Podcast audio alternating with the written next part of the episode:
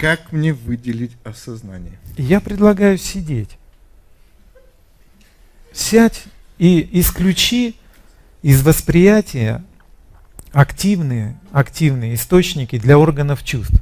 Когда ты сел в неподвижную позу, понимаешь, вот часика на два, на три, рано или поздно тело словно не имеет, и от него не идет никакого, никакой информации от него не идет. Оно вот неподвижно, если сидит. Если ты еще в тихой комнате сидишь и с закрытыми глазами, понимаешь, все, у тебя органы чувств словно затихают, затухают. Это мы сейчас говорим про грубые органы чувств, да?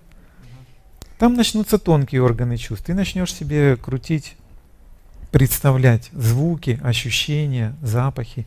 Это все же еще попредставлять можно. То есть следующий как бы блок информации, вот этот. То есть грубый мы отложили неподвижностью, а теперь надо еще вот этот отложить. Вот этот просто пересиживается.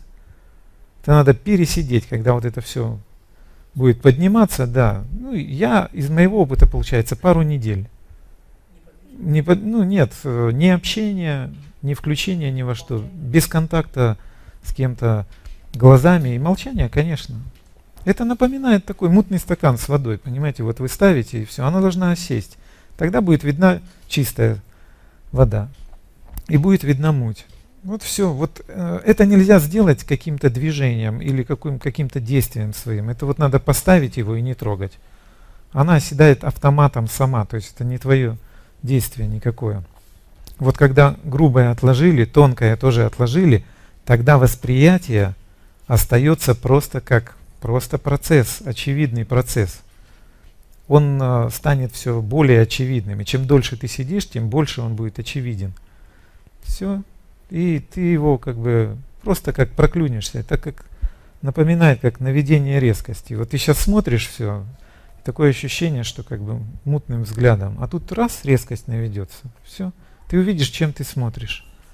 И тогда увидишь, ясно увидишь, что все это просто осознавалось. А так, что прям сейчас я тебя как-то куда-то воткнул, чтобы ты осознание в чистом виде увидел. Да, да. У меня такого нет.